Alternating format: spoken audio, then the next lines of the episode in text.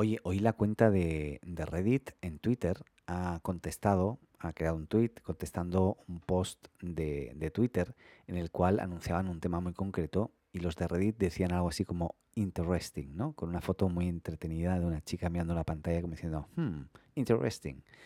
Y es que Twitter eh, ha dejado entrever ya que hay algunos usuarios que están probando las opciones de me gusta, no me gusta o de votar positivamente un tweet, un contenido, con un dedito, una mano con un dedo hacia arriba y una mano con un dedo hacia abajo. Lógicamente es algo que Reddit tiene desde el principio y muchas otras redes sociales, ¿no? Esto según eh, Twitter, dicen que estamos probando esto para comprender los tipos de respuesta que le parecen relevantes en una conversación a los usuarios. Eh, los votos negativos no son públicos, mientras que los votos positivos se mostrarán como me gusta. Curioso, curiosa la mezcla. O sea, solamente va a ver el, el, generador del tweet cuánta gente le ha dado a no me gusta a ese contenido. Pero vas a poder decir no me gusta.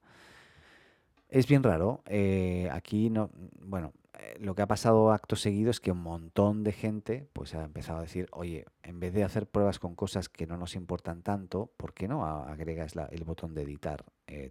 Aunque sea en un tiempo determinado, que es algo que ya se viene seguramente en algún momento, pero que lo quieren cobrar. Bien, yo creo que está la gente en todo el, su derecho de pedir ese tipo de funcionalidades como no pagables, ¿no? Editar un tweet tiene mucho sentido, sobre todo si te dan una ventana de tiempo para hacerlo, ¿no?